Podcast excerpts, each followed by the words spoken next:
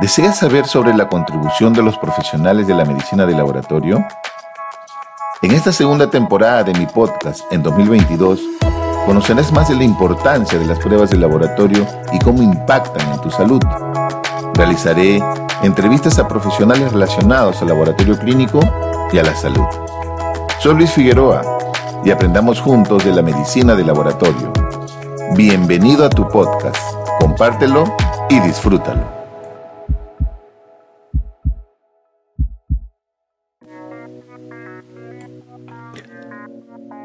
Diabetes durante la gestación. La diabetes mellitus gestacional es la diabetes que se diagnostica por primera vez durante el embarazo. Esta diabetes afecta la forma en que las células utilizan el azúcar o glucosa. Este incremento del nivel de glucosa sanguínea puede afectar el embarazo y la salud del feto. En las mujeres con diabetes mellitus gestacional, la glucosa sanguínea suele volver a la normalidad después del embarazo. Actualmente, las guías de la Asociación Americana de la Diabetes en el 2022 dan a conocer las últimas recomendaciones basadas en evidencia para el tratamiento de diabetes tipo 1, tipo 2 y también la diabetes gestacional, estableciendo así estrategias para prevenir o retrasar la diabetes tipo 2, por ejemplo, y enfoques terapéuticos para reducir las complicaciones, mitigar el riesgo cardiovascular, renal y mejorar los resultados de salud. En el, año, en el año 2022, la guía reitera la detección de diabetes para mujeres que planean quedar embarazadas o se encuentran en las primeras semanas de gestación. Las mujeres, en la etapa previa a la concepción, deben someterse a pruebas de detección de diabetes si tienen factores de riesgo. También deben considerar evaluarse a todas las mujeres que planean quedar embarazadas para saber si es que tienen o no diabetes antes de quedar embarazadas. Para este fin, las pruebas de laboratorio recomendadas para el diagnóstico son glucosa plasmática en ayunas, la hemoglobina glicosilada y la prueba de tolerancia oral a la glucosa.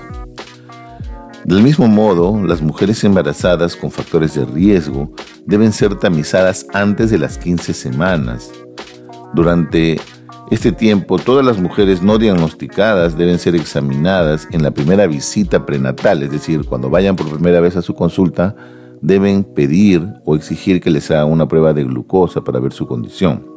Y así se deberían establecer los criterios tradicionales para el diagnóstico de diabetes. La diabetes en sí gestacional puede generar riesgos tanto para la gestante como para el feto o neonato. Un estudio realizado con más de 23.000 embarazadas demostró que el riesgo de resultados adversos maternos, fetales y neonatales aumentaba de forma continua en función al valor de la glucosa, especialmente entre las 24 y, 28 semanas de edad gestacional. En la mujer, por ejemplo, pueden haber problemas al momento de dar a luz porque los bebés son grandes necesariamente, a veces son embarazos que se dan por cesárea, pueden haber daños a nivel del canal vaginal, puede haber un incremento del peso significativo en la mujer, enfermedades cardiovasculares o el peso puede quedar retenido por mucho tiempo después del parto. Igual en el feto, son, son bebés que nacen con más de 4 kilos, a lo que se llama macrosomía, pueden tener trastornos metabólicos como la hipoglicemia, Pueden haber problemas durante el parto generando distocias del hombro o del plexo braquial, por ejemplo, injurias del bracito o del hombro cuando se da luz.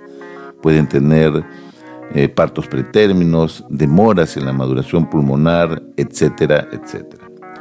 Por este motivo, el diagnóstico de la diabetes mellitus gestacional se debe hacer de forma obligatoria obligatoria a todas las gestantes, es decir, si usted está embarazado, si tiene un amigo, un familiar, una amiga, un familiar cercano que esté embarazada, dígale que tiene que hacerse la prueba de tolerancia oral a la glucosa entre las 24 y 28 semanas de embarazo. Esta prueba para las gestantes es obligatoria, es obligatoria para hacer el tamizaje. Y con este examen se descarta diabetes mellito gestacional. Ahora, Dependerá de cada laboratorio, en coordinación con los profesionales de ginecobstetricia, definir qué estrategia se utiliza para el diagnóstico. Lo que pasa es que esta, esta prueba de tolerancia tiene dos estrategias. Puede ser en un solo paso o en dos solos pasos. En fin, sea en un paso o en dos pasos, ese servicio debe establecer cómo hacer el diagnóstico de diabetes mellitus para esa gestante. Igual es como una prueba de tolerancia, sino que tiene algunas variaciones. Entonces, todas las mujeres que ya tuvieron el diagnóstico deben ser evaluadas entre 4 a 12 semanas posparto, utilizando también la prueba de tolerancia oral a la glucosa para monitorizar esta condición. Además, estas mujeres con diagnóstico o con antecedente de diabetes gestacional deben realizarse exámenes de detección de diabetes de por vida y como mínimo cada tres años, porque tienen un alto riesgo de desarrollar prediabetes o diabetes. Las mujeres también con antecedentes de diabetes mellitus gestacional y que tengan prediabetes posparto deben recibir intervenciones intensivas en sus estilos de vida o iniciar inclusive el consumo de un medicamento para mejorar el nivel de azúcar, previniendo así que generen diabetes en sus cuerpos en un futuro. Por todo lo mencionado, todos los sistemas de salud públicos y privados deben impulsar, deben generar la obligación de que a todas sus gestantes entre 24 y 28 semanas deben hacerles la prueba de tolerancia oral a la glucosa para descartar diabetes mellitus gestacional y así evitar riesgos durante el embarazo en la gestante y el feto. En sus establecimientos de salud, por ejemplo, realizan esta prueba al 100% de las embarazadas entre 24 a 28 semanas de edad gestacional? Les dejo esa pregunta para su reflexión. Muchas gracias y nos vemos hasta un próximo episodio. Hasta pronto. Muchas gracias por escuchar este nuevo episodio. Deseo que esta información sume a tu conocimiento en beneficio de tu salud y de tu desarrollo personal. Que tengas una excelente semana y recuerda que no importa lo lento que avances, siempre y cuando no te detengas.